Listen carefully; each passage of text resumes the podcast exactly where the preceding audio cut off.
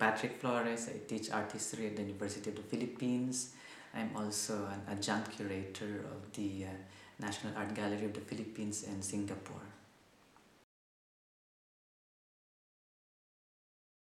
Um, I was a participant at the one of the platforms of uh, Global Art and Museum at, uh, in, in Hong Kong in 2008 and I was also a participant in a seminar in uh, here in Germany uh, also with regard to the same uh, project and I'm a member now of the advisory council or committee for this exhibition.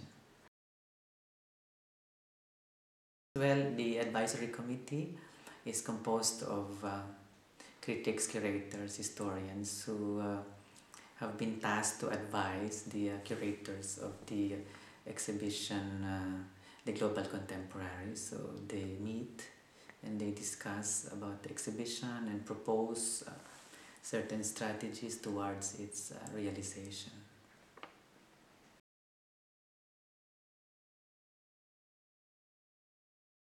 Yeah, I think uh, it's a tough exhibition, and uh, I can say that uh, one needs to include the spectacles of the global. So, on the one hand, you need uh, the very production of, of the global, meaning how the things that the global produces. On the other hand, uh, one must also include the processes of that particular production. So, I think you need both, both the uh, the spectacle of the global and the processes of making that spectacle uh, possible. So it's a combination of uh, objects, exhibitions, things, in other words, and on the one hand, and uh, ethnographies. I think everyday life of how the, the global is produced in specific settings. So it's a combination of these two things.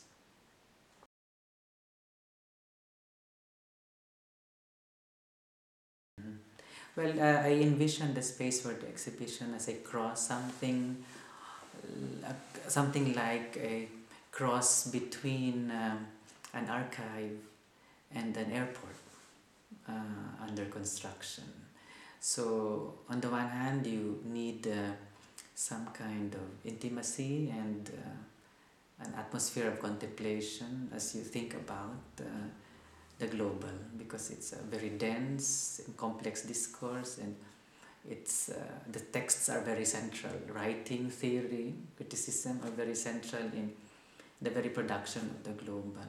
On the other hand uh, it also has to have a feeling of fleetingness of transitoriness of being in the process of uh, becoming. And at the same time uh, very uh, fluid with people coming and going with uh, things being made right before one's very eyes. So uh, this combination of uh, transitoriness and uh, sedimentation of knowledge uh, must be projected in the site of the exhibition Well, global is uh, quite a difficult term to to define, but for me, it's a a certain uh, characterization of history that uh, aspires to be uh, universal and singular. But in its effort to do so, or in its attempt to do so, it represses so many things. Like it represses the plural, it uh, represses uh, multiplicity, it represses otherness, and uh, yeah, it represses particularity. So I think uh, the global becomes meaningless if seen outside the things it represses. But on the other hand, it loses its potency if it doesn't aspire to singularity. So it's a very fraught and vexing term. No? On the one hand, it's uh, I mean, I mean it's inherently contradictory. It is uh, it has the desire to be singular, but at the same time, uh, represses uh, a specificity. But without repressing specificity, it loses its uh, potential to become radically uh, productive. So I see the global as a site of uh, contradiction, antinomy, and uh, I think, uh, yeah, and it becomes productive if, if seen in, in, in the fullness of its uh, contradiction.